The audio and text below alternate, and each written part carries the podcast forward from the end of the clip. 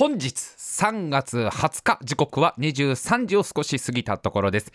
タイムマシン部のラジオ生放送の時間になりました。お相手を務めさせていただきます白井亮でございます。そしてもう一人 AD 笠原くんです。よろしくお願いします。はいよろしくお願いいたします。あのーいつの日かさ、うん。宇宙旅行ってものはもう当たり前のものになるわけだよ。うん。もうそんな遠い未来の話ではなくね。うん。宇宙に行ってこう観光するみたいな時代が来るわけ。でそうなった時に、まあ、例えばそれがそのちょっと地球出るぐらいだったらさうん。まあそうね。まあ2泊3日ぐらいとかで行けちゃったりするわけじゃん。ちょっと地球出るぐらい。うん。まあ月まで行くとかでも、はい。まあ、多分7泊8日ぐらいのプランで行けちゃうぐらいだ7泊まあもうちょっとかかったとしても2週間ぐらいうん。まあギリギリ有給申請通るぐらいでスケジュール組めるわけで宇宙旅行 ちょっとまあ2週間の有給はなかなかハードル高いけどまあまあまあまあまあ。ただこれが、うん。まあ、火星とかになってきちゃうともう数ヶ月単位とかかかってくるわけだよはいはいはいは行くまでにもう何ヶ月とかいはい。はい。でそうなるとなかなかこれまあお土産多めに買ってきたとしても有給は気まずくなるわけでしょ？このもうやっぱだんだんこう。はいやそれがなんかこうねこうどうしても休まなきゃいけない事情とかがあればわかるけどこうんう観光したいっていう理由で3年休ませてくださいとかなかなかこう 難しかったりとか。あと火星に着くまでにじゃあ例えば1年かかるって言われたらその1年間がまあ退屈なわけじゃん宇宙船の中 なかなか。これが。やっぱねその新幹線の中でこう友達とポケット将棋やるとかのレベルじゃないわけだからもう。ずーっと1年間移動を続けるってのはなかなか。だから宇宙旅行っていうのははい。その移動をどうするのかみたいな問題はやっぱ常にあるわけじゃはいはいはいはい。ん。でね、まあ、つい最近見たニュースでそういうその宇宙旅行のちょっとしたまあ不安というか悩み事ですよね。この移動時間を短縮できないのかっていうこの悩みを解決する素晴らしい理論が発表されて。はい。あのーもしかしたら SF 映画とか好きな人は聞いたことあるかもしれないんだけど、あのーワームホールという概念知ってますか？ワームホール。はい。朝原くん聞いたことあるかもしれない。ワームホール。うん。まあ、どういうものかっていうと、この離れたこう空間と空間をつなぐトンネルみたいなものなんですよ。うんこれ地球と火星をつなぐ空間の穴みたいなもんだな入り口が地球にあって、まあ、地球の松戸の駅前のあのー駅のすぐ目の前がロータリーになってんだけどその目の前のところにセブンイレブンとブックオフがあるんだけどその狭間ぐらいのところ。あの辺やあの辺。反対側がちょっと大きい銀行千葉銀行かなんかの銀行があるああの辺よ。あのあ au ショップ側じゃない方ね。au ショップ側じゃない方の松戸駅の。まあ地球側にその穴 A があったとしてはい。で火星側に穴 B があればうんそのワームホールのその穴 A から穴 B まで通るのはもう一瞬で済むわけ。たかだか。1秒とかでも。うん。一瞬でワープできるっていうそういうワームホールっていうね。ものが。うん。まあまあよくねこう SF 映画とかでは登場するけどワームホールをくぐっはいてこう一瞬で宇宙を旅しようみたいな。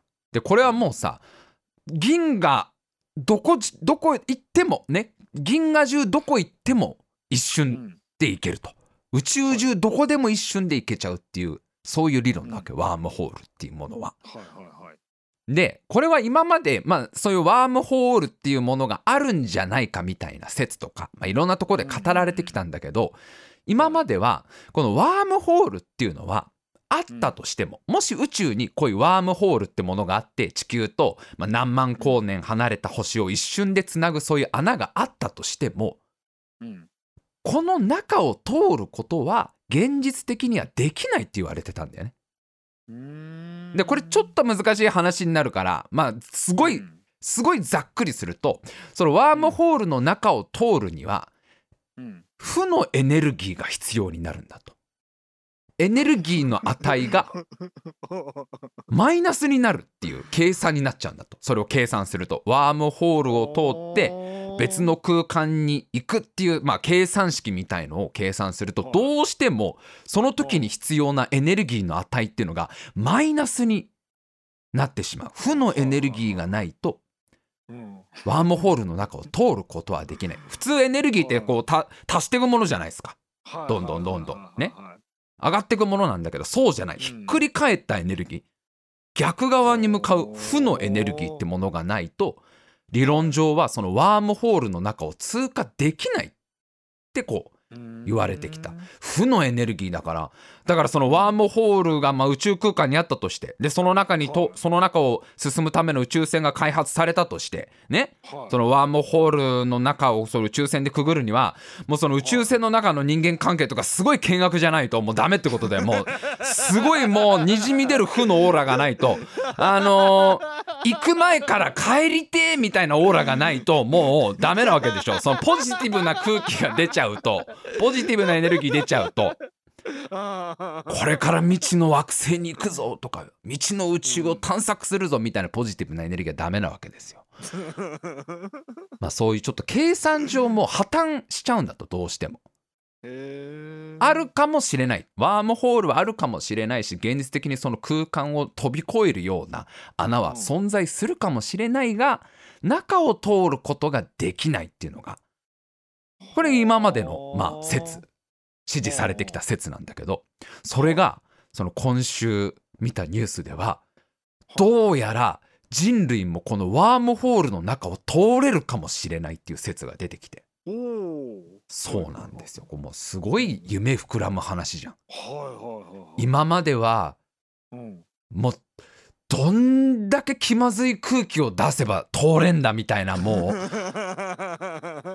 そうラジオネームあやが今言ってます。ワクワクできないの辛い。そうワクワクしちゃダメなんだからもうめちゃくちゃネガティブなこんなことないよ。このインターステラーに自分がなったとしてもめっちゃ後ろ向きのもう後ろ髪めっちゃ引かれないといけないこの。そういうその負のエネルギーが必要って言われてたのが、まあ、今回発表された説ではなんと、この負のエネルギーはそもそもいらないっていう説が出てきた。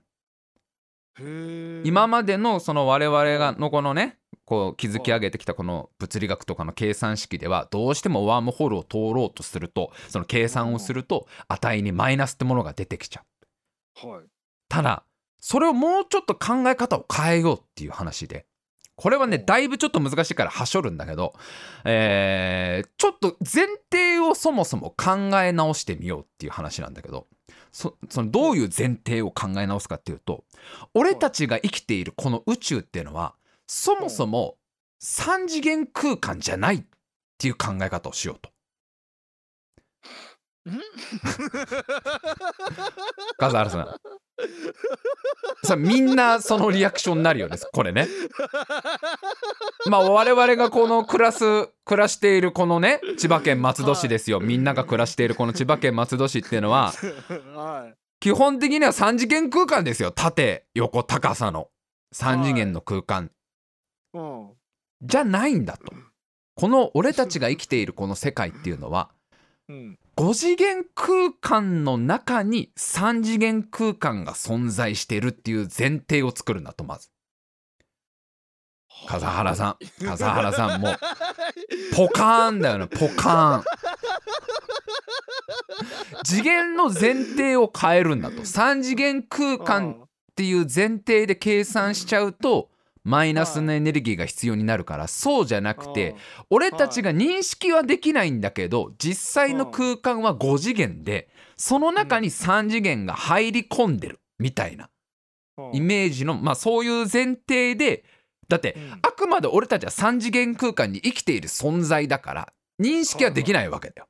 その5次元空間のことを。認識できないだけで現実的に実際にはそれが5次元空間かもしれないわけじゃん。縦横高さとあと2次元。なんだろう。うーん。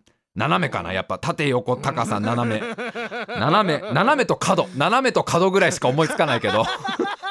角角の空間がある。空間の角ってもんがあるんだと思う。ねその縦横高さ斜め角の5次元空間の中に俺たちのこの地球っていう3次元の空間があるっていう風な前提条件でこのワームホールの計算を行うと破綻しないんだと。マイナスのエネルギーとかいらないっていう計算ができましたっていう。解決してるんだかしてないんだかよくわからないニュースが。これいやでもこれちゃんとその論文で発表されてるわけ。この世界が5次元空間っていう前提でおけば、このワームホールの中を人間も通れるとその破綻した負のエネルギーなんてものはいらずに、まあ、離れた惑星に一瞬で行ける一瞬もう1秒にも満たない時間でまあ言ってしまえば一種のワープだよねワープをすることがができるという、まあ、素晴らしい説が発表されたはただねい。うん。一個問題があるんだとこれにははい。このワームホールを通ってうん。めちゃくちゃ離れた。もう1万光年とか離れた惑星に一瞬で行く。もう1秒にも満たない。寝る間もない時間でも一瞬で行けるはいこの技術には。一つ大きい問題があるんだと。はい。浦島効果というものがどうしても発生してしまうんだと。うんこの浦島効果っていうのもまあうん SF 映画好きだったりそういう SF の漫画とかアニメとか好きな人はどっかで聞いたことあるかもしれないんだけど。浦島効果っていうのはこれどういうものかっていうとこの物体は光のスピードに近い速さで運動すると時間がゆっくり流れるっていう、まあ、そういうちゃんとこう宇宙物理学の法則なんだよね特殊相対性理論とかで語られる内容なんだけど、まあ、めちゃくちゃ速いスピードで動くとその動いている存在の時間はどんどんどんどんゆっくりになっていくっていう、うん。まあ、そういうちゃんと説があるわけ。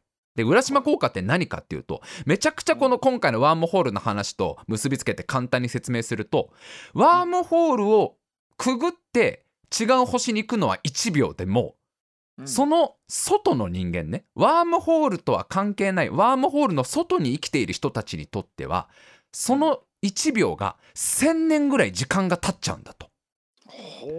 だから俺がワームホールまあちょうどあの松戸の駅前のねあのーあの家系ラーメンと松屋のあの間ぐらいのあの辺のあの路地裏のねあの辺ですよ。あの辺にワームホールが発生しましたと。まあいろいろいろこういろいろ空間の歪みかなんかが発生してワームホールができてでそこをくぐるとどうやら1万光年先の宇宙に行けるみたいなことが分かりました。で一人乗りの小型の宇宙船みたいのが出来上がりましたと。で俺がじゃあそのワームホールに入って俺はもうほんと1秒とかでめちゃくちゃ離れた宇宙に行けちゃうわけだ。1万光年離れた宇宙に。到着すんだけどうん。その外の人たち地球に残った笠原くんとかにはもう1万年とか時間が経っちゃう。っていう時間のズレはどうしても生まれてしまうと。この浦島効果っていう。うだから例えばまあもうその1万年ね1万光年離れた星に行って帰ってきたら地球では2万年経ってましたみたいな話になっちゃうわけ。でこうなるとさこの技術もなかなか難しくなるじゃん使いどころが。いや夢あるじゃんそんなもうこう夜空に浮かぶ星ですよもう。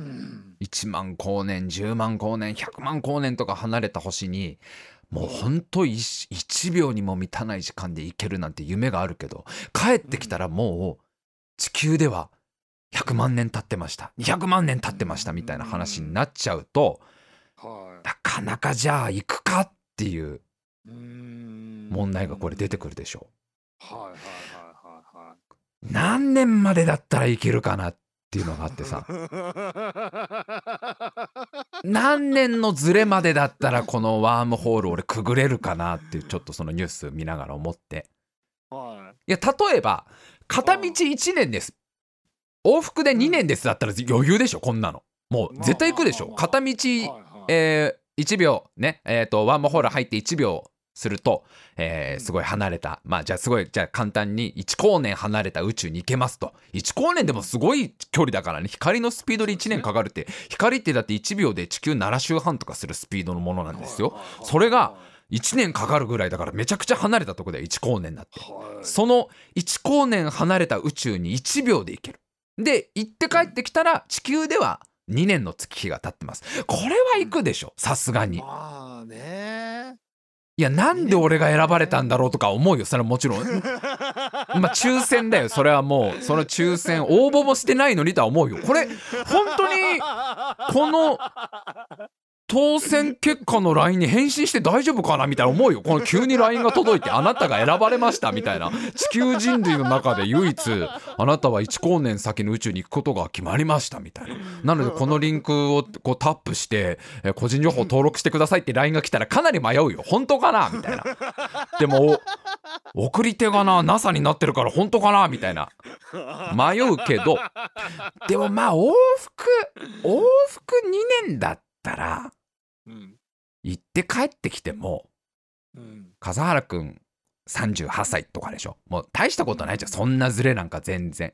二年あ2年だったらまあまあね、そんなじゃん。ーうん往復で50年とか言われるともうめちゃくちゃ迷わない。50年。あ行って帰ってきたら、ーいや50光年先の宇宙なんかもうワクワクするよ。もう未知の世界に唯一人類で行けますと。ただ行って帰ってきたらこっちでは50年経ってます。うん。5050年来月の月刊マガジンで「進撃の巨人」最終回なんだよ読み続けてきた「進撃の巨人」がもうあとあとたかだかもう3週間ぐらいでもう来月発売される月月刊マガジンでもうやっと読めるわけだよ「進撃の巨人」の最終回が。それがもう50年経っちゃってるとさもういじゃあ明日ね明日俺がそのワームホール入って、えー遠く離れた宇宙行って帰ってきたら50年経ってたらもう読めない可能性あるわけでしょ「進撃の巨人」ここまで読んできたのに。ちゃんと保管してくれればいいけどそのデータベースで。まあ50年ぐらいだったら保管しといてくれるかさすがに。50年前の漫画とか読めるもんで今ね。でもこれ100年とかになってくると怪しくなってくるじゃんだんだんこう。えもうえ進撃も読めないわ。ハンターハンターの続きも読めないわ。ベルセルクの続きも読めないわみたいな感じになるわけじゃんもうこれ。これ100年とかなってくるとさ。うん。これかなりしかもそれだけかけてねじゃあ分かった、うん。まあ往復で行って戻ってきたらこっち100年経ってます。でもう白井さんのために100年間の漫画は全部ちゃんとデータベースで取っときますと。もう紙媒体で取っとくと。もうちゃんと白井さん専用のねネカフェ作ってなあなたがその読みたがって NASA の NASA の人にすごい言われるわけ。OKOK 分かった分かった。よじゃああの取っといてほしい漫画リストを出せと来週までに出してくれっつって一個一個書いていくわけでこうね。あーけん喧嘩家業とか書いていくわけでもの一個一個読んでる漫画の。あ F の7人この間終わっちゃったしなみたいな。ああバキがどうなったかは知りたい。バキが相撲編終わってどうなったかとか一個一個リストに上げていくわけだよこう読んどきたい漫画を全部。あーはい。ね、ああのエヴァはちゃんとこの間ちなみに見れましたからエヴァは見れたから大丈夫みたいな。けどアベンジャーズのシリーズがその後どうなったか全部ちゃんと撮っといてほしいその動画のね ファイルをちゃんと100年後もみたいな。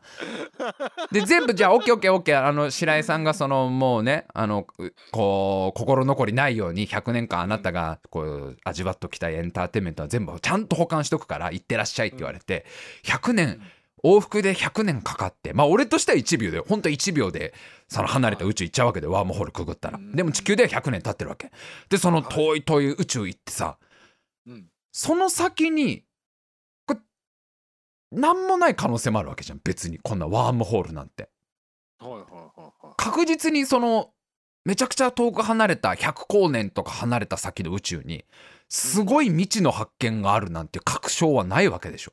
はいそうですね。なんかやや小さめの星12個ぐらいしかないみたいな可能性もあるわけじゃん あれ？みたいな行ったはいいけどみたいな この見えてる星座はそんなに変わらないみたいな可能性あるわけじゃん。で天文学とか全然詳しくないからこう何が違うのかよく分かんないみたいな。でと、まあ、せっかく来たから一応 iPhone で写真は何枚か撮ってあ今ほ星だなみたいな感じでパシャパシャ撮って帰ってきたらもう100年経ってますみたいなこともあるわけじゃん。だから確定が欲しい確証が欲しいよね。そのワームホールをくぐった向こうにはもう未知の文明がありますみたいのがまずそれをそれを最初に約束してくれないとくぐりたくないよね絶対に。ワ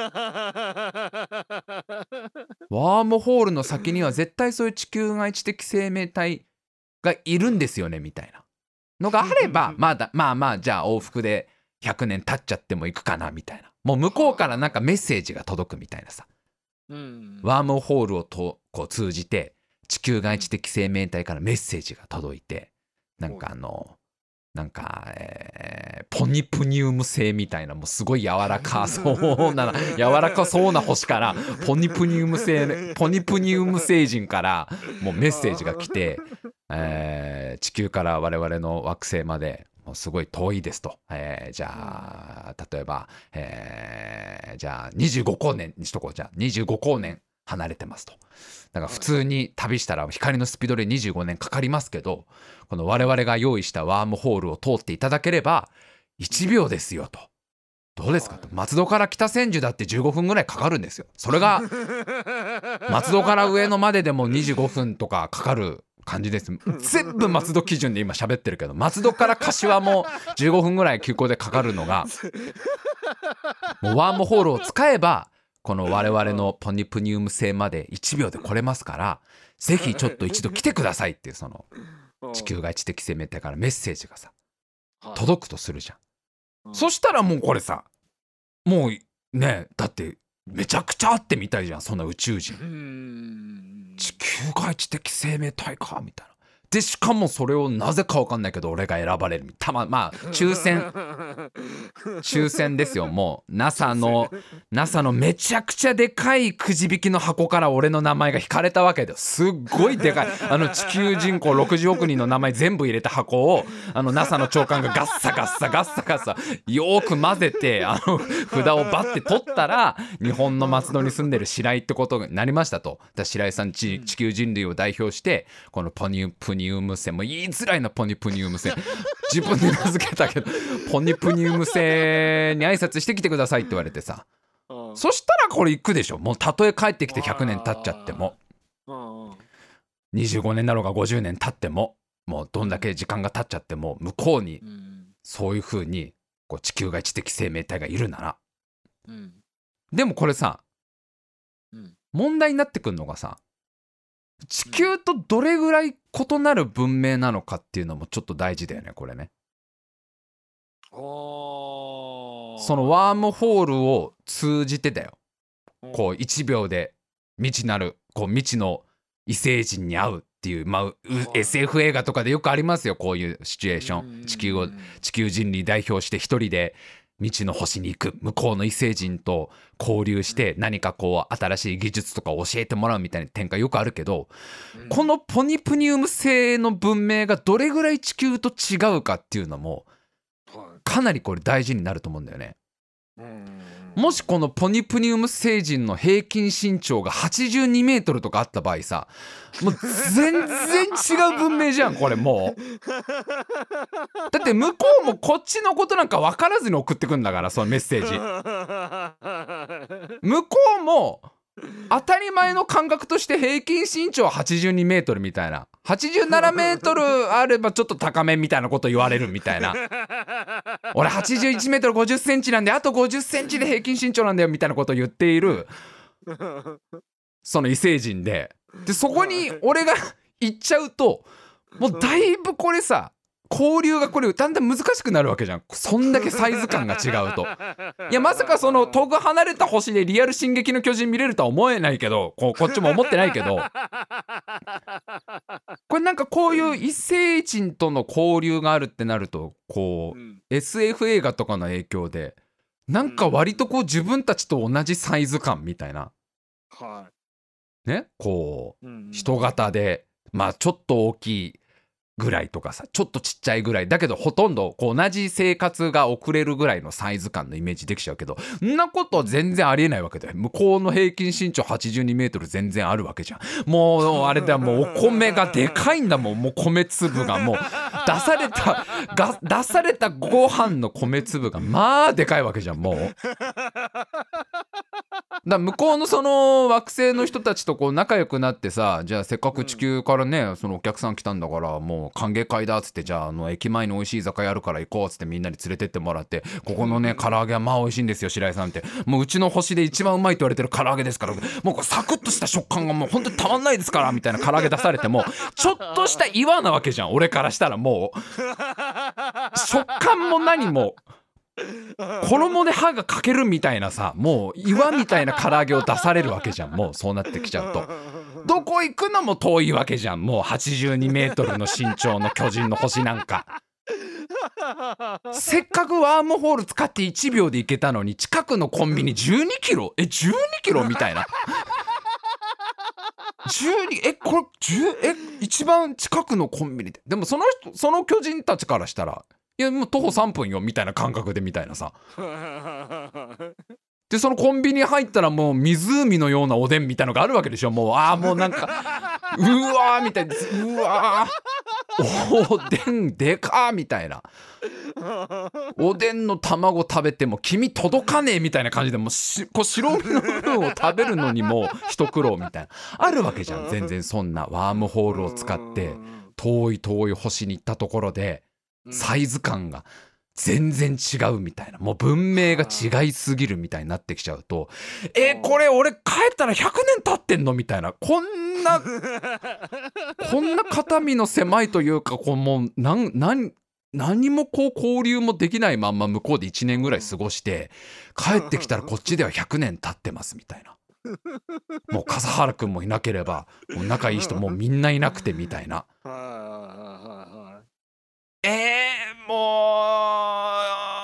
うなんなあ言っとけばよかった。あー言っとけばよかった。もうアマゾンプライムで見れる「ボーイズ」っていう海外ドラマのシーズン3も見たかったって言っとけばうわなうわーシーズン2まで見たのに3 3取っといてないの？いや白井さんの出してくれたリストに入ってなかったみたいなそのいやいやあなたが出したそのアベンジャーズの映画の続編が見たいとかはね。全部このねあのバットマンの新作映画とか全部ちゃんと撮っといてくる。その「ボーイズ」っていうドラマに関してはあのリストに入ってうわもう一番いいとこで終わったのにあのキャラがどうなったかをはあ行かなきゃよかったってなるわけじゃんもう。向こうでもう味もわかんねえ岩みてえな唐揚げともう一回もあのおでんの黄身食べれなかったなみたいな卵を食べただけで 一年何が何だかわかんないまんま過ごしてこっちでは見たかった海外ドラマの続編が見れなかったみたいなことになるわけじゃんこれもう。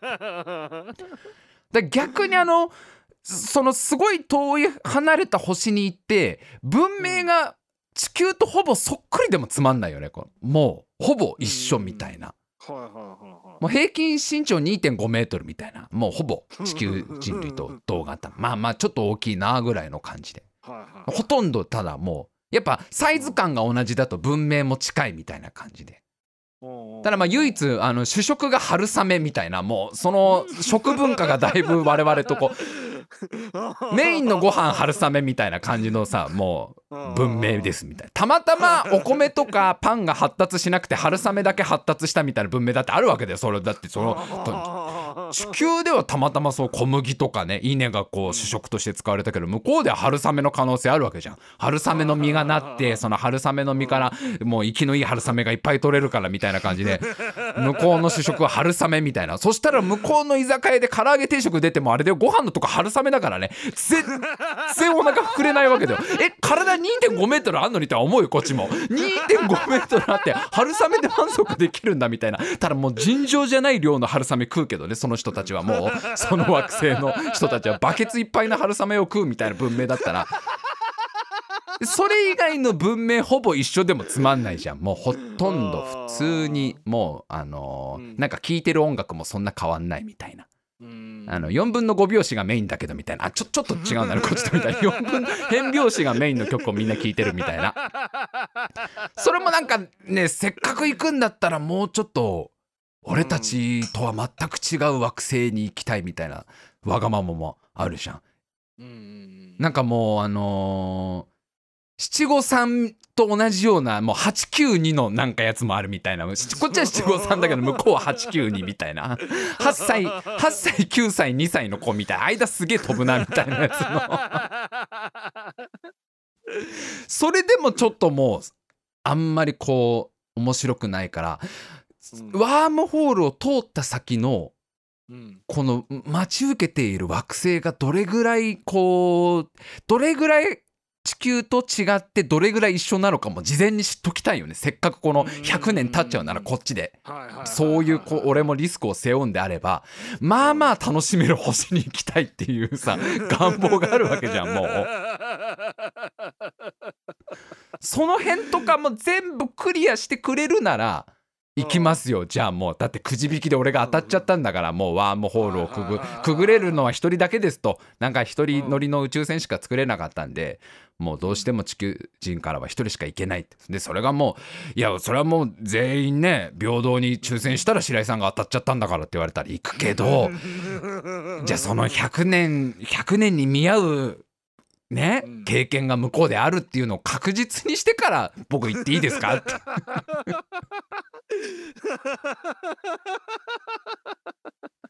もう逆にだからうん。あれなのかな？もうあのー往復で4,000年ぐらいとかの方が諦めつくのかな？逆にもう。行って帰ってきたらこっちで4,000年ですよもうみたいなさ。諦めつくでししょそしたらみたいな。そんなもう漫画読みたいとかのレベルじゃないですよと。もう。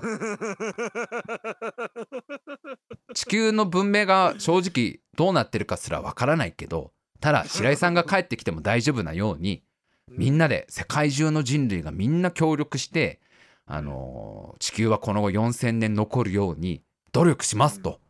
みんなでもう、あのー地球環境のこととかも考えてあなたのために文明の火は絶やしませんとジャンプは絶やしませんみたいな感じでもう「週刊少年ジャンプ」の理念は絶やしませんみたいな。もう漫画漫画という文化。漫画アニメ映画音楽はもう絶対絶やしません。カルチャーを絶やし絶やさないと約束しますと。だからその代わりもう4,000年かかっちゃいますと。でこれぐらい離れてれば俺ももうなんか割り切れそうな気もするんだよね。50年とかの方が逆にむしろ迷っちゃうと思うんだよね。な50年か。親にはもう会えないかとかさ。あーもう友達もみんなはもう80とか超えるのかみたいなそうすると会えない人も出てくんだろうなとかなっちゃうけど4000年とか言われちゃったらもうこれも俺の運命かみたいな気持ちになるのかな もう NASA のその超でけえくじ引きの箱の中たまたま俺の 俺の髪が NASA の長官の手に引っかかったんだから。ただその箱の底ちゃんと手届いたのかな長官は。すげえ浅めのとこでガサガサやってないその長官。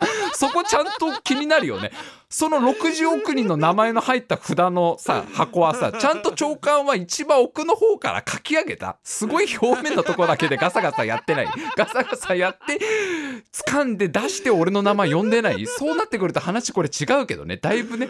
なんか5,000人の中の一人みたいな感じになってねこれさっきから。ちゃんとこの中のやつを全部ごそごそやってくじ引きを引いて俺の名前が出たならこれもう運命だろうと思って4,000年ぐらい離れたら行ってもいいんだろうな。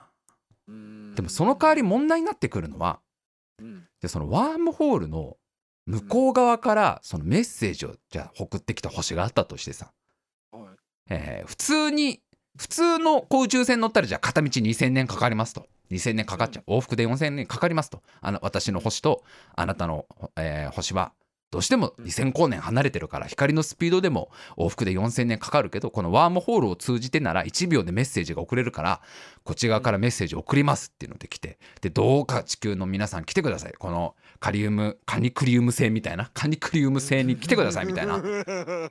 美味しそうな星だなぐらいの思わしか思わないけど1秒間でこうワームホールだったら1秒間で来れますからみたいな。でこううん。メッセージ送らせていただきますみたいな来てもうん。そのメッセージが届くまでにもうすでにそのカニクリウム星では2000年経ってるってことだよね。おー。1秒でメッセージはこっちに来ててもさ浦島効果でその他のそそのワームホールの外では2000年経っちゃってるわけだからこの理論だと。中では1秒だよそのメッセージをはがきに書いてねちゃんと絵はがきに書いてねそのカニクリウム線のなんか名所のなんか綺麗な湖畔のなんかテントみたいなところでキャンプしてるみたいな あのすごいのどかなとこですみたいな。白井さん一緒にキャンプしましょうみたいな絵はがきで。待ってますってカニクリウム星人みんなで待ってますって。白井さんのためにですねもういっぱい美味しい食べ物も用意してってうちはもうあの本当にメンチカツが名物なんであそこカニクリームコロッケじゃないなみたいなメンチカツ一緒に食べましょうみたいな。そのその絵はがきはワームホールの中投げてるから1秒でこっちに届いてんだけどただ浦島効果があるんだからその星では2000年経っちゃってるわけだよもはいはいはいはいはうで俺が1秒かけて向こう行ったら4000年かかっちゃってるわけじゃんそこでさらに。いうんうんはい。そうするともう向こうの文明も滅んでる可能性全然あるよね。ちゃんとキープできてるかって問題すごいあるよねこれね。俺がメッセージ受け取ってからワームホール通じてそのカニクリウム星行くまでの4,000年間そのカニクリウム星人たちも4,000年間気持ちを絶やさずいてくれるか問題あるじゃん。ちゃんとウェルカムの空気をシエレさん一緒にキャンプしましょうみたいな空気をキープできる4,000年だよ4,000年。ちゃんと石碑に残してくれてる俺のこと。2000年以上前にこういうメッセージを送ったと。で、あの、いつか遥か未来にその地球という星から、えー地球人が来るかもしれないみたいの語り継いでくれる神話として、ちゃんと。神話の一節として語り継いでくれるかなっていう問題あるじゃん。俺がもう向こうのカニクリウム星ついた時にはもう誰も覚えてない可能性あるわけでしょ。全然向こうの文明滅んでる可能性あるわけじゃん、一回。松戸から1秒でその星にピュンってワープしてさ「来たよ。はい。来ました。松戸から来ました」っつったらもう完全に1回滅んじゃってますみたいな。カニクリム星もう2回目のメソポタミア文明ですみたいな感じの。ついこの間ついこの間文明始まりましたわみたいな。1回滅んじゃいましてみたいな。実はあの後あなたは500年ぐらいしか続かなくてでまあいろいろなあの気候変動とかっていうか滅んじゃいまして。でまあい今あのまあこないだ文字がね生まれたとこでみたいな感じの星に行っちゃったら話全然違うじゃんこれもう。したら向こうの星の人たちからしてもなんか超古代文明の遺跡から神様みたいのが出てきたみたいな感じでしょもう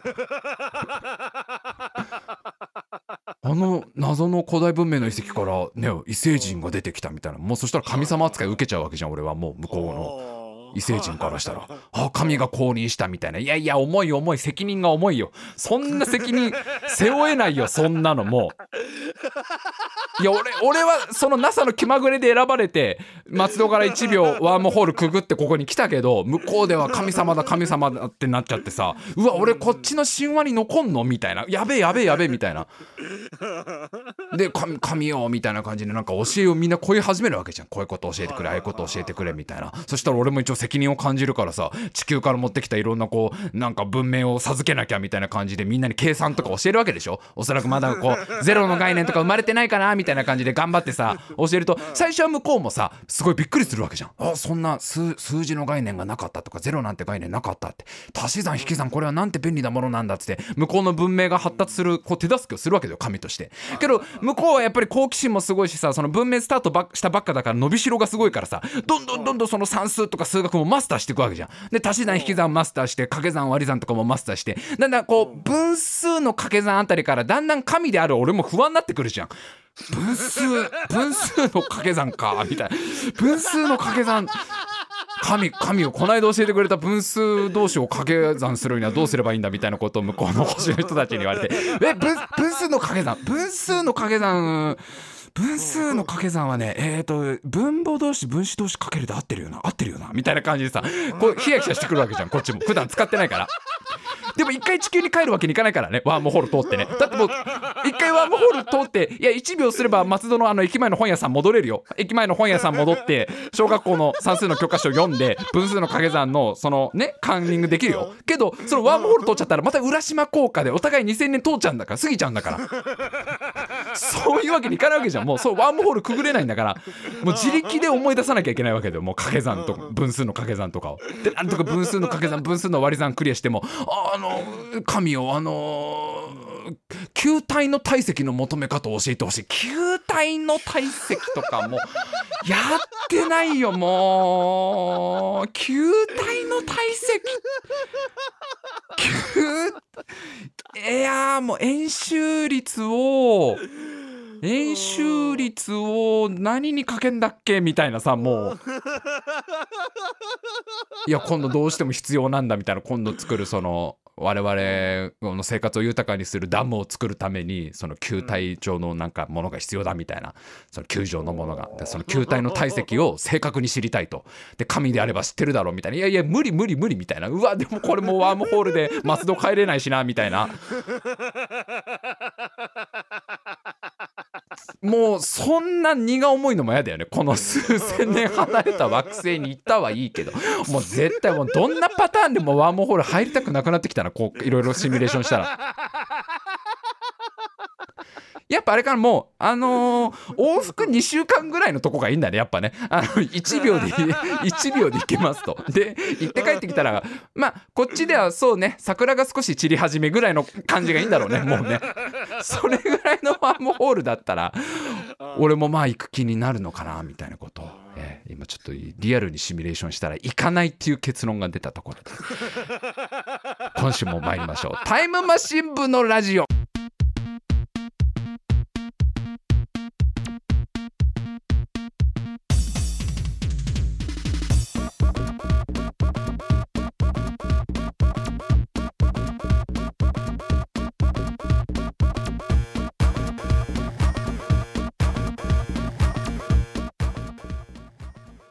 もうね何が衝撃ってねうんもう45分ぐらい喋ってんだってそうですね。45分ぐらい45分浦島効果が完全に発生してるよねこれね。もう俺と笠原くんの感覚だとまああ20分ぐらい喋ったかな今週もみたいな感じで。よしじゃあこれでもう一通り喋ったから。ここからまあエヴァ見に行ったっていう話もしてコーナーもやって今週は。1時間ぐらいになるかなと思ったら今時間見てびっくりだね。もうここまでで俺45分ぐらい喋ってんのねもうね。これリアルワームホールになってるわけだよねタイムマシン部が。もう完全にね。いやーエヴァンゲリオン見れましたよエヴァンゲリオン。はい。あのー先週先週かな？うんそう、うん。先週だね。えっと見にあのじゃあ日曜日だ。だから先週のラジオ終わって次の日にうん。行けまして、でずーっとさその「エヴァンゲリオン」は公式の情報としてあのネタバレを一切しないようにみたいな。うん。もうスタジオカラーが公式アナウンスとしてネタバレの感想はしないでください。ストーリーに関するネタバレは絶対今回はちょっと皆さんごめんなさい。もう感想もこうつぶやいたりしないでくださいみたいなことをずっと言ってたのがそれが今日解禁になったんだよね。はいはいはい「エヴァンゲリオン」あのもうネタバレの感想をつぶやいていいですと。まあまあ公開からもう2週間経ったのかな？2週間経ったから、えー好きなように皆さんこんあの感想を話してください。みたいなことを。もうちょ公式がそう言ったからにはねもうここからどんだけどんだけエヴァンゲリオンのその新エヴァンゲリオンがどうだったかっていう話をしようかと思った矢先にこれですよ。もうこのオープニングで。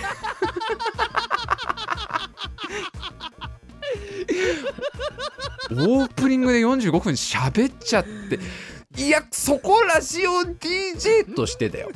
ラジオ DJ のエピソードのチョイスとしてはどう考えたって今みんなが騒いでる「エヴァンゲリオン」の感想を1行なり2行なり喋るのがラジオ DJ の嗅覚ってもんでしょこれはもう。何その ワームホールでくぐった先の惑星で神扱いされたらどうしようみたいな。全くもってその考える必要のない不安に怯えなくても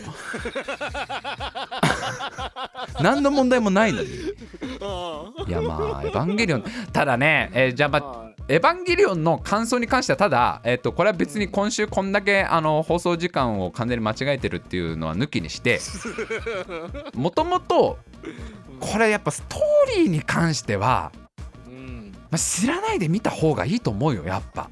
そうですね。うん、だからまあまあ結構な人がもうね見てるとは思うんでエヴァンゲリオン。その興味ある人は。もうこの2週間ぐらいでどっかで見れたと思うけどもちろん中にはさまだ見れてないっていう方はまあ今回に関してはやっぱりストーリーとか全く知らないで見た方がまあ楽しめんじゃないかなっていうところを考えてすごい難しいんだけど「エヴァンゲリオン」のあらすじに全く触れずに「エヴァンゲリオン」の感想をしゃべるっていうさこれかなり無謀でしょこれ。どこまで喋って喋ったらネタバレになっちゃうかが全然もうなんならドア玉からじゃんみたいなところもあるわけじゃん。ドア玉から喋ったらもうもうなんかダメな感じするしみたいな。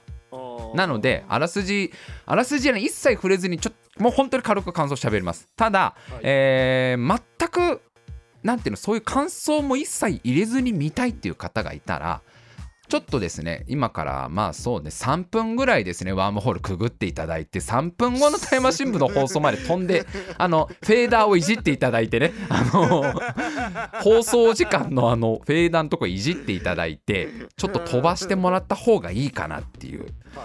いやまずまあこれはさすがに言っていいでしょっていうのはうん。終わりましたね本当にはいそうですね。まあ笠原さんももう2回笠原君もねもうはい「エヴァンゲリオン」見てるっていうとこだけど。はい。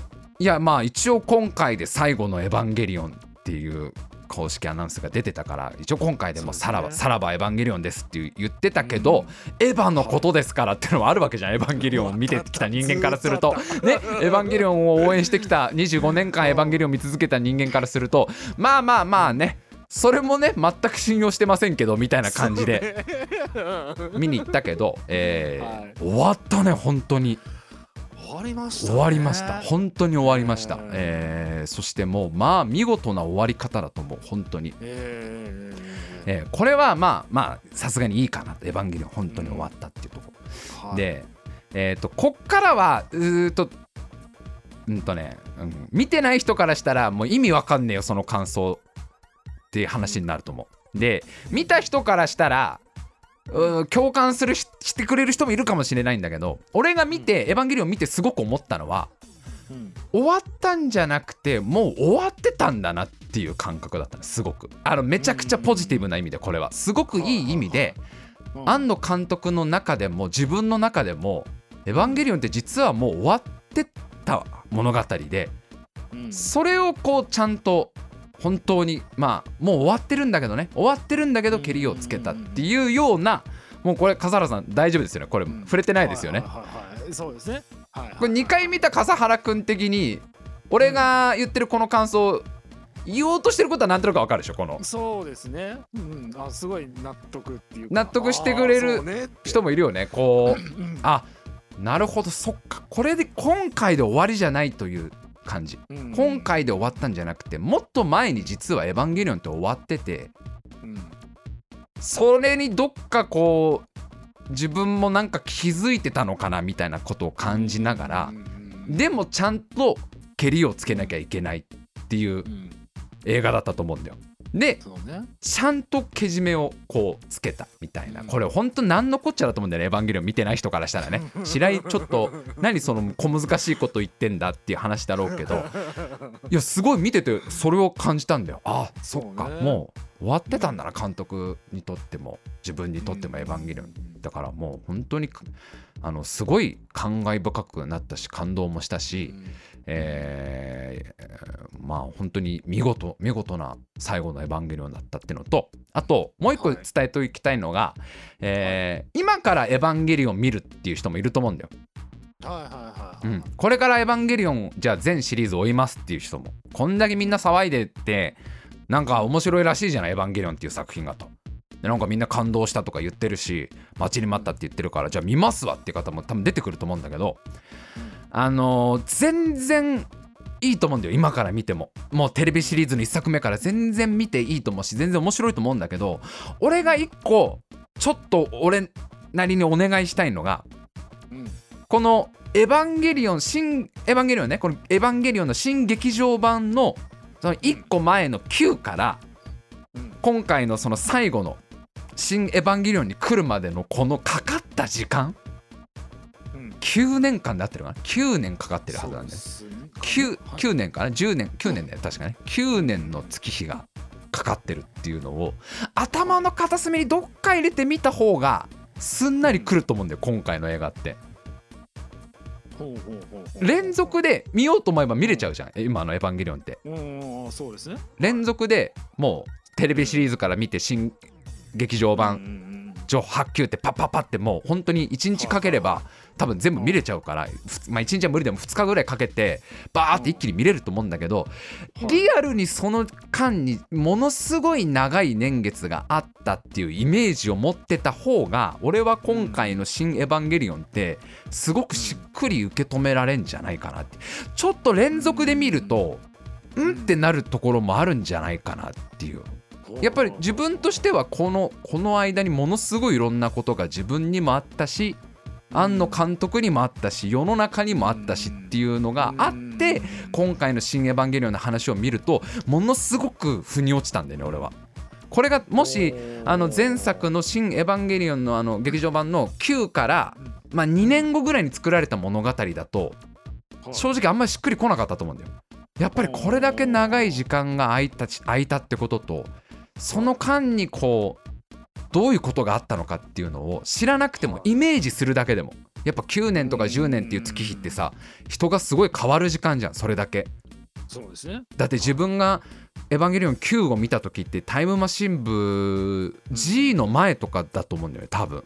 G, G の前とかだと思う。そう。あうんそうね。そうなんそのは合ってるはず。うん。だからその間に自分の人生もだしうんその作り手の人たちにもいろんなことがあった時間が流れたっていうのを考えてみるとどっか片隅に入れといて連続で見ていいんだけどね連続で見ていいんだけどうん。片隅に置いとくと話の展開的にちょっとしっくりくるっていうところがある。これねもう本当に何言ってんだとは思われると思うんだけど。いや笠原君にもうさいや物語の筋のことを言いたいんだよ。言いたいんだけど。あのキャラのあの決断とかとかさあの行動とかって、ま続けてみたらちょっと俺多分んってなったと思うんだけどそうなんだよね。そんだけいろんなことあったんだもんねみたいな風にしてみるとうん。すごいしっくりきたっていうのをうん。こうなもしここれから「エヴァンゲリオン」見るって方は連続で見るときになんかめちゃくちゃ時間かかってんだよなここから。なんか。映画の中の話としてはす続いてんですよちなみに「エヴァンゲリオン9」から「新エヴァンゲリオン」は割と本当はい続いてるものが時間軸はねずっと続いてますけど実際その作るまでは作っている現実の時間はめちゃくちゃ空いてるっていうのがあるっていうのがこの「新エヴァンゲリオン」の一つ大事なとこなのかな。もうこれ以上はもう言うよそろそろ俺大事なところ。えーラジオネームジャンプ上映を心待ちにしていた時間も作品の一部。あのー心待ちともちょっと違うんだよねだからね。うんそのワクワクしてたとか待ってたっていうよりうん。10年近くの月日って人を本当に変えるよね。いい意味で。すごくいい意味でっていうのを照らし合わせてこう見るといろんな人たちのいろんな言動みたいのがしっくりくるんじゃないかなみたいなのも。だから「エヴァンゲリオン」ってちょっとやっぱりなんかまあ不思議な作品というかさちょっと特殊な部分がさものすごくその現実の庵野監督の部分とシンクロしてると思うんだよ俺やっぱ。もろ庵野監督がその間どういう仕事をしてどういう状態だったかみたいな部分と「エヴァンゲリオン」の中の話って結構直接つながってんじゃないかな、まあ、もうやめとこう笠原君リスクしかない。ここれ以上喋るともう絶対俺言っちゃうもん。どういう展開。だってこれ見てない人からしたら「いや何言ってんの白井さんさっきから」ってなってるけど見た人にはちょっとなんかしっくりきてる人もいてほしいんだよな。あまあ白井が言いたいこと言わん言わんとしてることは分かるよみたいな。わかるよと。分かるよみたいな。だからまあ、まあ、これ以上はちょっと誰も喜ばない展開になっちゃうよねこれね。言っちゃうからそろそろ俺もう多分あのストーリーを。はい、はい。なのでまあまあもちろん今までこう「エヴァンゲリオン」ずっと見続けた人はまあこれは見た方がいいよ絶対。あのーうん。うん。まあいないと思うけど「新エヴァンゲリオン」だけ見ませんっていう。最後だけ見ませんっていう。これまで9まで全部見てきたけど最後だけあえて見ないっていう人はなかなかいないと思うけど見た方がいいと思うしね。まあ、これから「エヴァンゲリオン」見ようかなって思ってる人は全部ザーって見るとき頭の片隅にちょっとそういうリアルな時間が流れてたんだよなみたいなところをねえ考えていただけたら。でどの立場なんだろうね俺これ。なな 誰なんだろう。だからさ尺的にもこれをオープニングに持ってくればいいのに。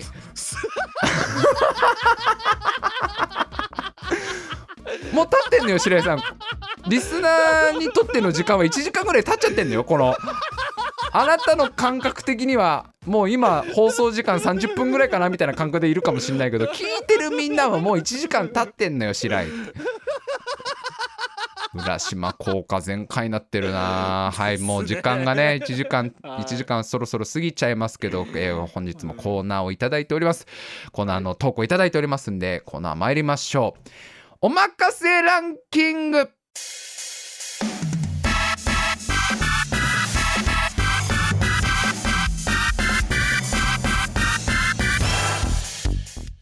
さあ今週も始まりました。おまかせランキングのコーナーです。このコーナーはこちらからランキングの中身を先に発表して皆様にはそれがどんなランキングなのかを考えてもらうコーナーです。今週のお題はクレジットカードが2位になるランキングです。ねもう便利な便利なクレジットカードが2位になるランキング。どんなランキングがあるでしょうか、えーぜひ生放送もね、えー見てくださってる方も、えー生放送中のコメントで参加してみてください。よろしくお願いします。それでは参りましょう。クレジットカードが2位になるランキング。ラジオネームカニパン。枕の下に入れて寝るとちょっといい夢を見られるもの。第2位クレジットカード。間違いねえな。使っても使っても限度額にならないクレジットカードの夢ね。返済する頃には起きちゃうんだから最高の夢だよこれもう本当に。楽しい夢だよ。まさしくもう魔法のカードの夢が見れるわけですからね。ちょっと今晩から試してみよう。枕の下に入れてみよう。えーラジオネーム F 美穂。和訳すると急にうさんくさくなるもの。第2位クレジットカード。うさんくさくなるね。信用札だからね。信用札。クレジットって信用とかそういう意味らしいから信用札。信じらんね。え札って言ってる時点で信じらんねえなまあ札札のなんか信用度のなすなかなかあるね。えーさあどんどん参りましょう。クレジットカードが2位になるランキング、えーラジオネーム浜屋。トランプを武器に戦う人100人に聞きました。あなたの最終兵器は第2位クレジットカード。そうねこれもうやっぱり最後に投げると決めているとっておきのカードはクレジットカードだよねもうね。重みが違いますからやっぱり。トランプとは。カードの重みが違いますから。投げることで背負うリスクが全然違いますから。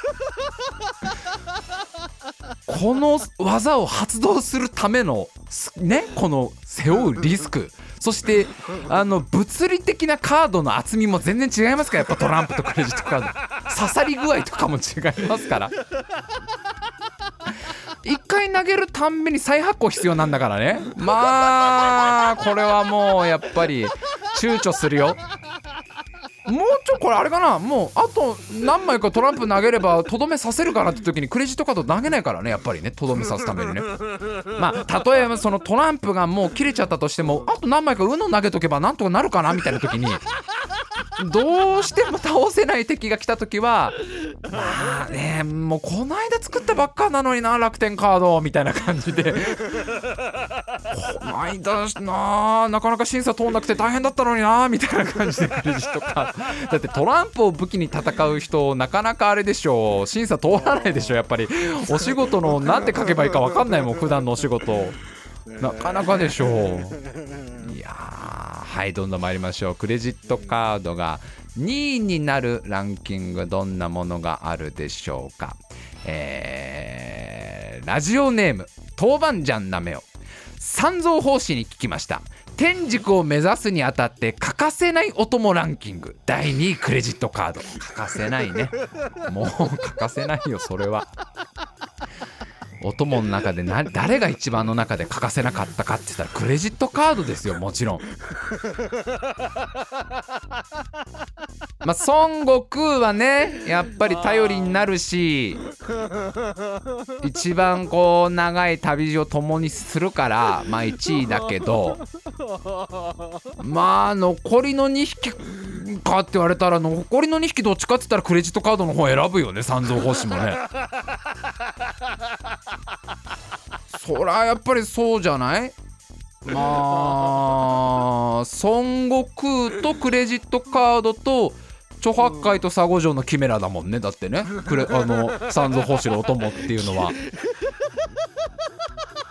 その3匹がお供だった。途中で途中であの混ぜちゃえばいいって三蔵法師が気づいて。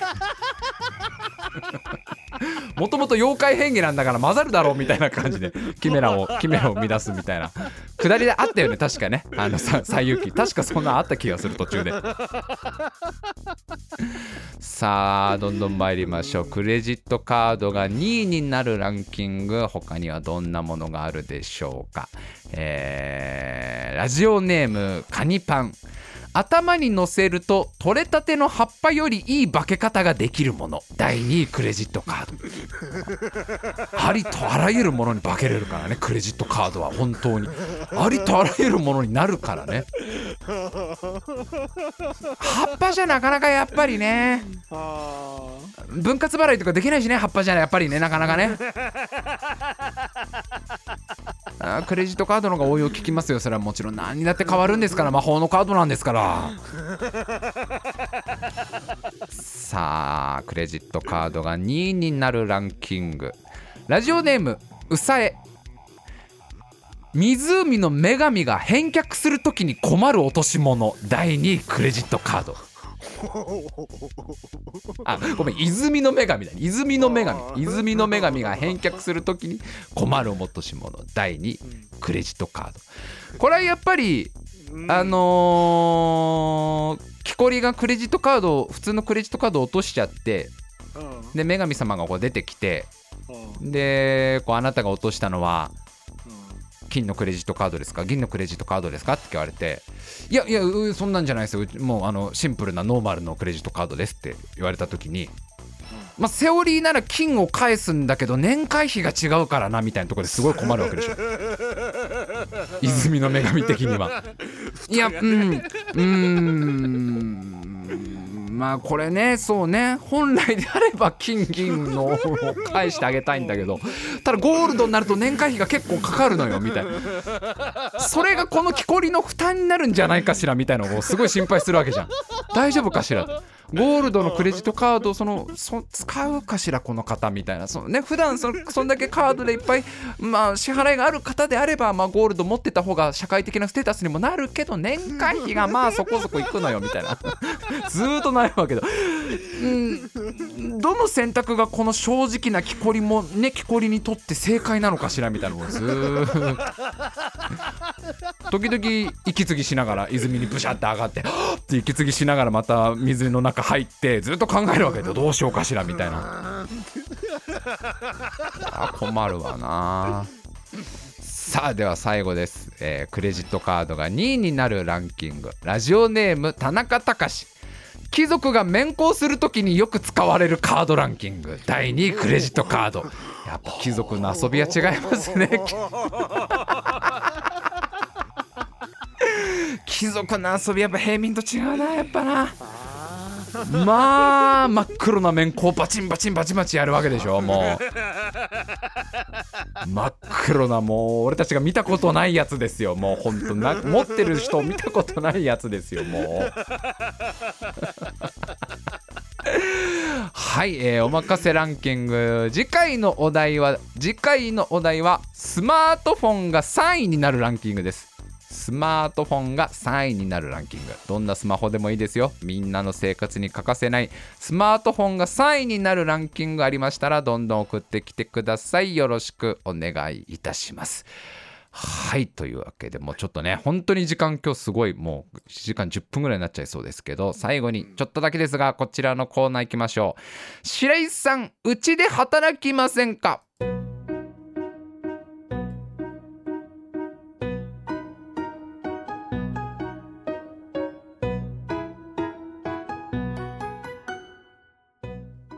さあこのコーナーはもうあの白井さんにとにかく仕事を紹介してやろうと。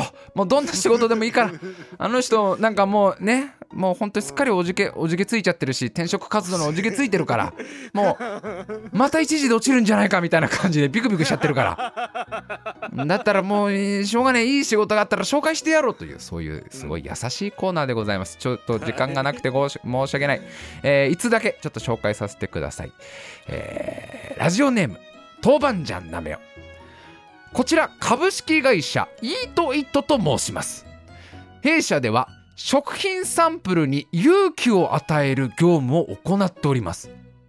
白井さんにはぜひフォークを持ち上げられるまでしているのに食べられないナポリタンに勇気を与えるべく少し食べていただきたく思います。いやサポート業務ね。サポート業務。だからその食品サンプルの会社にもいろんなお仕事があるから営業とかねあとは制作部門とかね新しい食品サンプルを作るとか、まあ、いろんな部門がある中で食品サンプルのサポート部門ですよね。やっぱりちょっとこういじけちゃうからその作られただけ作られてもうフォーク持ち上がってんのに、もうこんだけリアルに作ってもらってあとは一口食べてもらうもらうだけなのにっていうナポリタンに勇気を与えるために僕がバリバリいけばいいというこれすごいね すごい僕はまあ人を支えたりなんかこう誰かを支えたいっていう気持ちはすごくあるのでこれ本当にいいお話来たなと思うんですけどちょっとお腹が弱いっていうね デメリットが僕ありまして、えーちょっと心配なんですよ。お腹下しやなんですよ。お腹下しやすいっていうところがあるのでこれがあのそのナポリタンサンプルを消化できる自信がちょっと僕の方にないなっていうところとあとどっちかというとカルボナーラのが好きっていうねそのそこを見破られちゃう。パスタで一番好きなのカルボナーラっていうそういうところもこのナポリタンに見抜かれちゃった時にナポリタンのこと傷つけるんじゃないかな。あナポリタンのサンプルのことを傷つけるんじゃないかなという恐れがありますのでちょっと考えさせてもらっていいですかね。すいませんね本当にね。こんなもう僕にぴったりな業務をもう本当に紹介していただいたんですけど。はい、えーまだまだ募集しております。白井さんに働いてほしい白井さんうちで働きませんかという会社のねお仕事情報ありましたらどんどん送ってきてください。よろしくお願いします。はい、えー、全てのコーナーはツイッターでもメールでも募集しております。ツイッターではハッシュタグタイムマシン部をつけて投稿してきてください、えーまたメールでももちろん募集しております。メールアドレスタイムマシン部 at gmail.com タイムマシン部 at gmail.com となっております。皆様からのメールお待ちしております。